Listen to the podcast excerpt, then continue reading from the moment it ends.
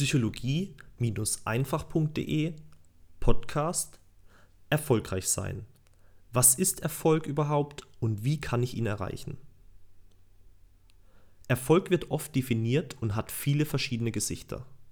Sei es beispielsweise die Zusage, von unserem Traumarbeitgeber zu bekommen, das lang ersehnte Idealgewicht zu erreichen oder ein romantisches Date mit unserem Schwarm zu haben. All das nennen wir Erfolg und wir freuen uns darüber, wenn er passiert. Aber wir Menschen sind Gewohnheitstiere und wenn wir ein Ziel erreicht haben, dann gewöhnen wir uns schnell an diesen Erfolg und er wird zur Routine.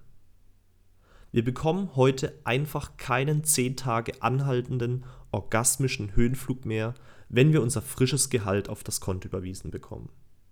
Das war vielleicht mal mit dem allerersten Gehalt so aber jetzt ist der konstante Geldfluss zum Standard geworden. Also was macht wahren Erfolg dann wirklich aus?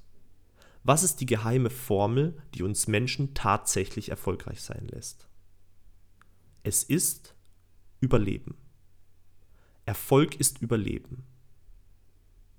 Natürlich gibt es ein breites Spektrum darüber, in welcher Qualität ich mein Leben überlebe. Aber Erfolg ist trotzdem ganz banal gesehen, Überleben. Du als Mensch hast das Spiel des Lebens gewonnen, wenn du überlebst. Zum Beispiel deine Gene an die nächste Generation weitergibst oder deine Erfindungen der Menschheit zur Verfügung stellst und dir damit einen Namen machst. Aristoteles, Galileo Galilei, Leonardo da Vinci, Thomas Edison, Henry Ford, Goethe, Beethoven. All das sind Menschen, die durch ihre Errungenschaften ihren eigenen physischen Tod überlebt haben und damit unsterblich geworden sind. Ihre Namen sind auch heute noch präsent und wir genießen immer noch ihre wunderbaren Werke.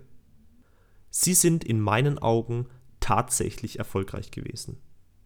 Die Messlatte für ein wirklich erfolgreiches Leben liegt damit also ziemlich hoch. Aber weißt du was? Wieso nicht groß träumen? Wieso nicht das absolut Beste aus deinem Leben herausholen?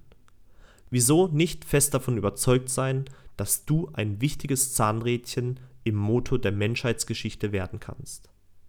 Und stelle dir dann einmal vor, was wäre, wenn du tatsächlich damit beginnen würdest, die Welt zu verändern.